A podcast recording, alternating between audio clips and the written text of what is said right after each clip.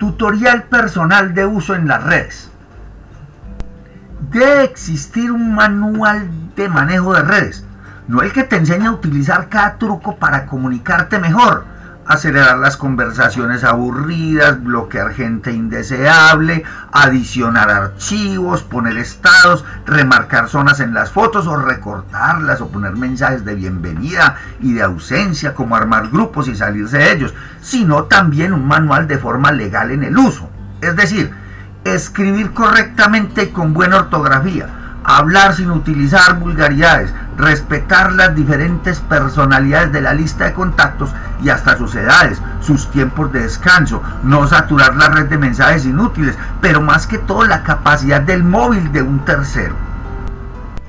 En fin, hoy abusamos de las redes sociales y nos atrevemos a enviar un mensaje a la señora de la esquina para que nos tenga listo un jugo de limón en leche o nos reserve un pan con salchicha esos ricos que ella vende.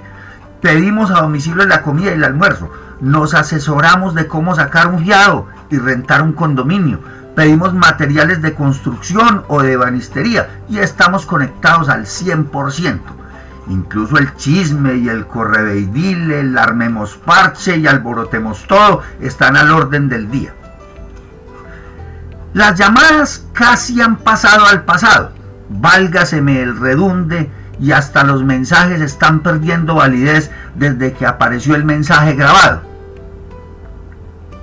Ahora es todo por mensajes. Mándeme la ubicación, mándeme la foto, envíame el contacto de tal y las señales de Pascual, ten el volante de tal concierto y los logos para hacer el de tal otro. Y las llamadas ahora son por la misma aplicación y hasta pueden ser videollamadas se crean grupos hasta para mover un catre. El grupo familiar, el grupo musical, los amigos de la oficina, los del colegio, los de la universidad, el toque en Cartago, el fan group, el de los profesores, el de los compañeros del hijo, el de los sobrinos. Me cocodrilean los grupos y me hartan, pero eso es cosa mía. Al abogado le solicitamos asesoría y al contador los pasos para declarar renta averiguamos por una venta en una página y hasta hay gente que se ha conocido por red de mensajería y terminan cometiendo el error de casarse. Compramos lo más que podemos por el confiable método de comunicarnos con la red de mensajería. Si tienes red de mensajes no puede ser un timador, piensan unos. Eso ofrece mucho poder y realmente de bueno tiene mucho y de malo también. ¿Respetamos ese poder? Lo dudo enviamos un mensaje a las 6 a.m. o después de las 11 p.m.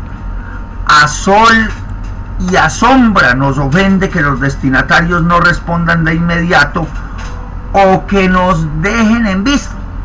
Los jefes quieren hallarte a toda hora y las chicas piensan que debes vivir esclavo de la red a condición de no ser homus retrasados. Al enviar mensajes y nos arrepentimos de enviar algunos de ellos y resulta el que se ofende porque le borraron el mensaje, que qué le habrán querido decir, que era una ofensa, que la cosa no es tal que haya que imponerle a los demás nuestras normas. Pero yo tengo claro que cuando alguien empieza a molestarme, simplemente lo borro, lo declaro non grata sin advertencias, me elimino del grupo y me doy de baja o lo pongo en spam o en bloqueados hasta para el teléfono mismo. No es que tenga mucho a quien advertirle porque mis redes son casi nulas. Queda eliminado quien me envía videos porno aunque sean de amigas y conocidas o fotos de esta o aquella a menos que sean mis nulas acreedoras quienes envían cadenas de oración por el alma de no sé qué cristianos, los que reenvían noticias falsas sin verificar y que en general se reconocen porque son noticias, los que mandan fotos cariñositas de gatos o semejantes que buscan despertar la ternura mamífera que no habita en mí, quienes mandan links de productos o empresas para publicar y reclamar algún incentivo tonto. Hasta ahí me reservo el derecho de contestar o de eliminar o bloquear a quien se me dé la gana sobre todo a gente que accede a las bases de datos y te van descargando la noticia de que tienes un préstamo preaprobado con tal y cual banco. Los grupos me apestan porque la gente es estúpida y escriben cuanta basura haya y se lamentan y se dan golpes de pecho o exclaman angustiados por Dios y la Virgen o envían noticias que para nada me interesan o comunicados urgentes que nada tienen de urgentes cumpleaños fulanito, se murió peranito, sultanito está en el hospital, roguemos por el eterno descanso del alma del padre de peranganito.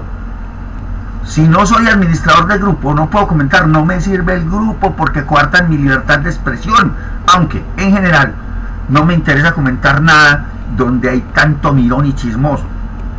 En cuanto a los demás, me queda claro que el que responde con monosílabos o simplemente lo que le preguntan está en lo correcto, pero también queda claro que le interesa una mierda lo que le digas y que te tienen sus contactos por alguna necesidad obscena o porque no sumas ni restas en el espacio de memoria, contraponiéndose al que habla hasta por los codos sin preguntarle nada.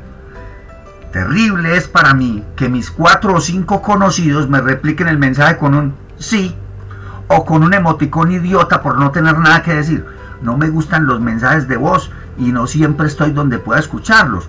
O no es la hora, o anda uno en algún sitio público donde no quiere oírlos, o simplemente no los quiero escuchar. Escriban, dejen la maldita pereza. Así que les manifiesto que prefiero los mensajes escritos y coherentes, porque hay una taracamanada de imbéciles que no saben escribir y no tienen coherencia, ni ortografía, ni dinámica, ni puntuación, y no se les entiende un Y eso es porque ahora todos hablan, aunque no saben hablar, y todos leen, aunque no saben leer. Igual prefiero lo escrito. Por lo mismo no envío mensajes de voz, ni cadenas, noticias, fotos de gatos, chistes buenos o malos, porno personal o ajeno, publicidad, enlaces publicitarios, videos de siniestros y menos pongo estados o trato de comunicarme con llamadas en red o videollamadas.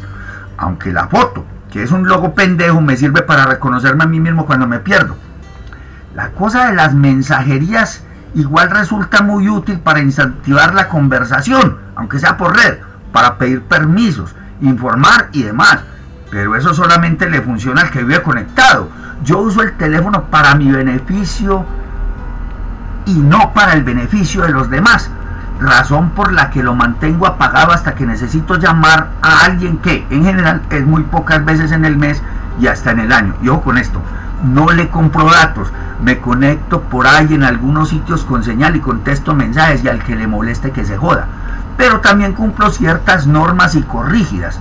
Escribo con comas y puntos y releo un mensaje para no enviarlo con mala ortografía. Aunque reconozco que a veces, si estoy muy atareado o susceptible, se van mensajes hediondos. Saludo simple antes de comenzar una comunicación y escribo mi nombre y hasta dicto mis credenciales si lo considero necesario, sobre todo si el usuario no está en mi lista o si llevo mucho tiempo sin hablarle porque entiendo que la gente pierde su teléfono, borra contactos, cambia de gustos, borra conversaciones y no tienen por qué saber quién carajo les escribe. Trato de molestar lo menos posible, así que no recurro a la lista de contactos para ver con quién hablar, ni contesto más allá de lo necesario, ni envío emojis o emoticones, aunque a veces, aunque a veces, para descartar la palabra y evitar un comentario, sale. Postscriptum. Tranquilos. Agradezcan que yo no soy influenciador, ni youtubero, ni instagramero, ni trinador. Es decir, nada tienen que temer. Pueden continuar con su melosería o sus insultos y con esa desfachatez de tratar a los demás como si no existieran, porque la red es egocentrista al sumum y los influenciadores son los que repiten lo que la Grey quiere escuchar. Postscriptum 2. Todo el que comete un error ortográfico se lo achaca al corrector. Eso dije muchachos.